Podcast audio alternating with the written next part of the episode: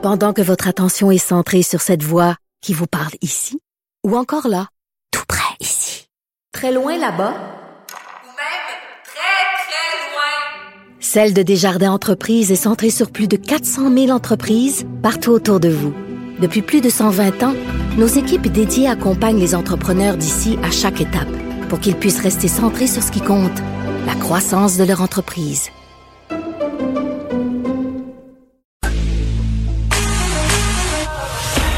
Une question sans réponse n'est pas une réponse. Geneviève Peterson. Cube Radio parlait tantôt avec Aline Nestor des répercussions possibles au Québec euh, du procès euh, de Derek Chauvin de la mort de George Floyd. Euh, on est avec Guillaume Lavoie pour parler de la couverture mondiale de ce procès-là qui est historique. Guillaume, salut. Bonjour Geneviève. Ben euh, c'est ça parce que euh, ce procès-là, là quand même, on c'est un, des procès à mon sens euh, qui va avoir le plus marqué l'histoire récente des États-Unis. On a suivi ça à l'échelle planétaire. Hier, on était nombreux à attendre le verdict sur les médias sociaux. Dès que c'est tombé, là, c'était une espèce de tempête d'émotions. Il y avait des vidéos de partout dans le monde, des réactions des gens qui étaient là devant l'endroit où ça avait lieu pour nous donner leurs impressions, comment ils se sentaient. moi, j'avais vraiment l'impression là dans mon petit appartement de Rosemont de, vivre l'histoire, vraiment. Il y avait vraiment de ça, et, je repensais historiquement, là, est-ce qu'on a déjà fait des trucs comme ça? Évidemment, on dit souvent, bon, l'actualité américaine, est-ce que c'est parce que nous, au Québec, on est collé dessus qu'elle nous envahit tant que ça? Mais moi, je vivais en Afrique du Sud à la fin des années 90, c'était le procès Lewinsky, c'était la première page de tous les journaux, comme ici. Mais là, évidemment, même si l'actualité américaine s'impose dans l'actualité internationale, il est rare, je pense au Watergate par exemple, ou à d'autres types de trucs. Mm-hmm. C'est assez rare que, à la suite d'un jugement pour une affaire, puis là on reviendra sur la gravité de la chose, mm-hmm. une affaire criminelle au Minnesota, les chefs d'État ou les chefs ou les leaders politiques et les leaders de toutes sortes de franges de la société veulent commenter ou semblent qu'il est important de commenter et là, on voit qu'on n'est plus que dans une espèce de distraction américaine. On est dans quelque chose qui, pour toutes sortes de raisons, a touché les gens. Hein, on a vu, évidemment, la vidéo extraordinairement bouleversante, choquante, un mélange de peine et de colère. Et Yvon Deschamps, qui est peut-être l'un des plus grands sociologues de l'histoire du Québec, c'est vrai. disait quelque chose en disant c'est tout seul qu'on est le plus nombreux. Au moment où on est littéralement là, tous et chacun dans nos non pas juste nos pays respectifs, mais nos chez nous respectifs, on sort plus. On vit quelque chose en même temps de très, très, très fort. Et là, on voit que ça dépasse le seul cadre de l'actualité politique américaine. C'est quelque chose où on a vu que la planète, finalement, est peut-être encore plus petite que l'on pense. Et les médias sociaux permettent de vivre ça dans un caractère presque immédiat. Je suis pas certain que, encore là, sans égard à la gravité de l'enjeu, que quelque chose comme ça aurait amené un commentaire des leaders politiques et des leaders sociaux de la planète entière dans les minutes qui ont suivi l'annonce du jugement. Alors, il y avait quelque chose d'un peu particulier ici.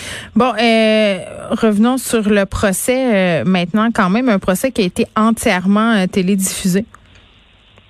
Oui, et est-ce que c'était la bonne chose, la mauvaise chose? Moi, j'ai un peu de réticence à, à faire rentrer la justice dans le salon de tout le monde, quoique euh, la justice en secret, ce n'est pas de la justice. Hein. Tout et chacun ont le droit d'aller s'asseoir au tribunal. Mais euh, nous aussi. J'ai l'impression, euh, excuse-moi, je ne veux pas t'interrompre, Guillaume, le métier c'est un phénomène très américain. Là, on l'a vu avec O.J. Simpson aussi, de rendre un peu, bon, le procès, d'en faire un peu un pas un spectacle, mais un événement, tu sais, télévisuel, tu comprends ce que je veux dire, mais en même temps, tu me dis est-ce qu'on avait vraiment choix euh, pour je, je pense que au niveau d'afficher une complète transparence, le, le diffuser c'était peut-être la meilleure option.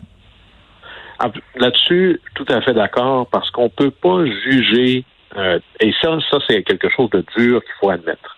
On peut pas juger du caractère juste d'une procédure euh, sur la base du verdict. Et là, je suis pas en train de remettre en question le verdict, mais de découvrir que le processus s'est déroulé dans les règles de l'art, la démonstration de la preuve, le témoignage et autres, ça fait aussi partie de ce qui crée de la confiance dans le verdict qui est donné. Parce que si jamais le verdict avait été autre, on s'entend, plusieurs villes aux États-Unis avaient leur service de police et même la garde nationale sur le qui-vive, là. Ça aurait pu déraper en émeute, cette affaire-là. Mais si on avait, euh, si on l'avait acquitté. S'il y avait eu acquittement, ça aurait été ça, et c'était ça qui était arrivé d'ailleurs dans d'autres villes, dans d'autres cas. Alors, au moins ici, puisqu'on ne peut pas présumer d'un verdict, malgré qu'ici la preuve était je dirais, presque parfaite, là, on avait la preuve accablante dans une mm. vidéo très claire. Il fallait démontrer le lien de causalité, c'était très évident. Il restait que démontrer l'intention euh, de, de, l'officier Chauvin. Mm. Mais ce qu'on a vu véritablement, c'est un processus qui, si on pouvait pas être sûr du verdict, au moins on voulait montrer, affirmer que le processus, lui, était intouchable. Mais j'ai une question. oui. Tu sais, euh, est-ce que est-ce que c'est commun euh, de voir un président faire une sortie parce que Joe Biden, quelques heures avant de prononcer du verdict, fait une allocution pour dire que la preuve était accablante? C'est pas commun. C'est même un peu particulier. Ouais. Euh, mon côté institutionnaliste euh, a peut-être des réticences à ce genre de truc-là. Évidemment, sa déclaration n'était pas il est coupable. Sa déclaration était mhm. je prie pour qu'on ait le bon verdict. Mais ça démontre à quel point ce qui s'est passé au Minnesota dépasse de beaucoup l'enjeu d'une action d'un policier contre un citoyen en détresse et un décès tragique. La pression est extraordinairement forte et on voit la résonance la raison pourquoi ce procès-là a autant de résonance politique et populaire, c'est parce qu'il fait écho à des situations, à des crises, à des angoisses vécues au quotidien. Et là-dessus, je vous partagerai un peu plus tard les, ce que j'ai entendu. Moi, j'ai fait plusieurs trucs aux États-Unis où j'étais à la fois avec des gens membres des minorités et à la fois avec des gens membres des services de l'ordre. Et c'est assez fascinant les, les angoisses vécues par les uns et les autres. Hmm. Mais le moment fort que je veux témoigner avec vous aujourd'hui, c'est, pour moi, le moment fort du procès, c'est le témoignage du chef de police, qui, pour ceux qui n'ont pas vu, est une personne de race noire. C'est le chef de la police. Et franchement, si on voulait voir qu'il existe du leadership dans les services de police, il a été une démonstration exceptionnelle. D'abord, avant d'arriver au procès, dans les moments qui ont suivi l'incident, il a suspendu le policier Chauvin. Hmm. Très, très rapidement, il l'a congédié. Et là, il est venu dans, le, la, dans la boîte des témoins expliquer, répondre de manière très calme, très posée, mais avec une force de crédibilité assez exceptionnelle que ce n'est pas acceptable, que ce n'est pas une technique enseignée, que c'est pas toléré et que c'est absolument pas un geste qui a mal tourné. C'est une mauvaise action d'un policier qui n'était pas digne de sa fonction. Et d'entendre un chef de police qui vient dire ça d'un des siens, parce qu'il y a un esprit de corps, hmm. euh, c'était assez c'était quelque chose de très, très fort et on sentait c'est le chef de police, euh, je dirais, un leadership tranquille, assumé, qui, je pense, va être un exemple pour plusieurs chefs de police à travers le monde. Alors, il y avait quelque chose euh, d'assez impressionnant là. Mais d'ailleurs, et, là, il faut, faut pas oublier que ce procès-là n'est pas terminé. Oui, il y a la sentence. on n'a pas de sentence encore, et ça, ça va prendre quelques semaines. Alors, il y a trois chefs d'accusation et il est coupable sur les trois chefs. Et là, quelle sentence il va avoir? Ben, le premier chef d'accusation, la peine maximale, c'est 40 ans. Le deuxième chef d'accusation, la peine maximale, c'est 25 ans. Le troisième chef, c'est 10 ans. Fait que ça, rapidement comme ça, on en aurait pour 75 ans de prison. Mais ce genre de peine-là, puisqu'il s'agit de la même personne, ce ne seront pas des peines, disons qu'il était coupable de la totale pour les trois, ça va être des peines qu'on appelle concomitantes. C'est comme s'il les purgeait en même temps. Alors, si jamais il était condamné au maximum des trois peines, donc ça veut dire que s'il fait tout en même temps, le maximum possible, c'est 40 ans. Il fait qu'on fait plus, je te condamne à 200 ans de prison, là. Euh, non, si ça faisait tout ça 200 ans, ben là, on additionnerait tout. Mais là, dans le cas ici, ce sont des peines concomitantes. Alors, le plus qu'il peut faire, c'est toutes ces peines-là en même temps, donc ça rentre à 40 ans. Et là, après ça, le juge ça, c'est le maximum que le juge peut donner. On va regarder les circonstances atténuantes. Quand vous avez vu la vidéo, il n'y en a peut-être pas tant que ça. Mais les circonstances aggravantes aussi. C'est-à-dire que là, clairement, il y a eu un abus d'autorité. Euh, il y avait trois policiers là, qui tenaient, il y avait deux autres policiers qui tenaient là, M. Floyd. Euh, il était menotté, il était en état de détresse, on n'était pas dans un cas de violence, et en plus, il n'était pas armé. Alors, il n'y a pas beaucoup, si on voulait essayer de dire on va essayer de réduire la peine, j'ai pas beaucoup de facteurs euh, atténuants pour la peine. Mais bon, est-ce qu'on se rendra à 40 ans? Peut-être pas. Mais dans tous les cas, que ce soit 10, 15, 20, 25, 30 ans, on imagine que c'est pas là-dessus que le, marqueur fort hmm. est. C'est un policier qui, dans l'exercice de ses fonctions, est reconnu coupable d'une forme de meurtre. C'est pas rien, ça, en soi. Et, et là-dessus, là, je pense que si ça va pas changer complètement le système de justice et policier aux États-Unis, ça, c'est un marqueur très fort. Oui, mais ça a des répercussions. Là. Je parlais tantôt à Aline Nestor, là, on se parlait des possibles répercussions sur le Québec euh, dans la perception euh, du travail des policiers, dans peut-être aussi le fait qu'il a été reconnu euh, coupable d'Éric Chauvin sur une espèce peut-être de réconciliation avec la police. On est peut-être à un moment où tout le monde fait des prises de conscience, là, quand même. Oui, et là-dessus, il faut aussi prendre qu'on, acte qu'on part de moins loin le contexte américain qui n'est pas le nôtre. D'abord, mhm. euh, on n'a pas l'historique racial, on n'a pas le péché originel qui est celui des Américains. Euh, nos policiers, pour avoir vu plusieurs services de police aux États-Unis, hein, c'est très varié. Hein, vous passez du FBI au shérif du village. Euh, ici, nos formations sont meilleures. Nos policiers sont mieux formés.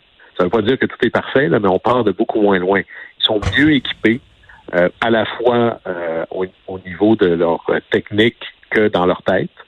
Et euh, on n'a pas eu la dérive de la, militarisation de la police et technique. Oui, puis il y a des polices privées aux États-Unis aussi, là, quand même. Là. C'est un tout autre monde. Là. Mais même, par exemple, je, connais des services de police aux États-Unis où les policiers doivent acheter leurs propres armes. Alors, c'est presque du temps partiel. On est ailleurs. Là. Alors, il ne faut pas importer ou copier-coller la situation là-bas à ici. On a nos problèmes. Mais moi, je suis assez euh, heureux. Moi, j'ai connu deux réalités. Avant d'arriver aux États-Unis, plus mm. jeune, j'étais en Europe. Et moi, euh, qui a des jeunes enfants, quand je vois des policiers sur la rue, je fais exprès pour aller les saluer avec les enfants. Je veux, puis c'est ma vision de la police, que les policiers soient vus comme des agents d'aide.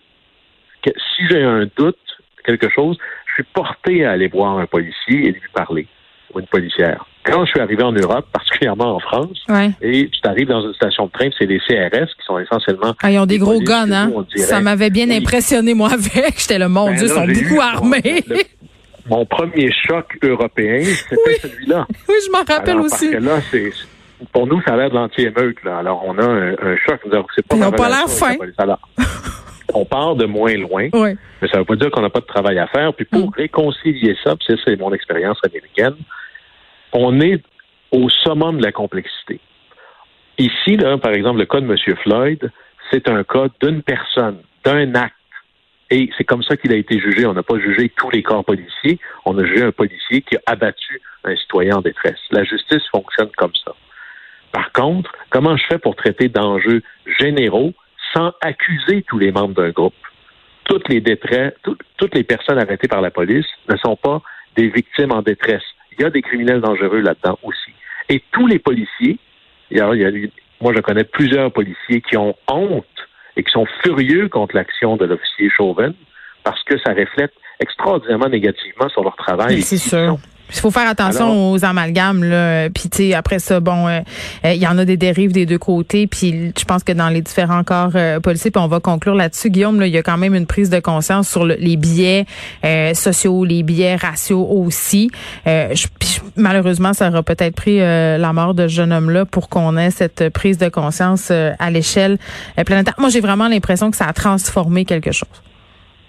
Il va falloir voir évidemment il y a les, lieux de décision sont tellement nombreux aux États-Unis comme chez nous d'ailleurs, mais c'est de reconnaître cette double complexité qu'il n'y a que des injustices qui sont à la fois des fois individuelles hmm. et collectives, mais tous les tous les membres d'un groupe dans le panier des coupables, c'est l'assurance que les gens vont se défendre et il n'y a plus de solution possible. Mais tu sais, euh, ça fait des meilleures chroniques.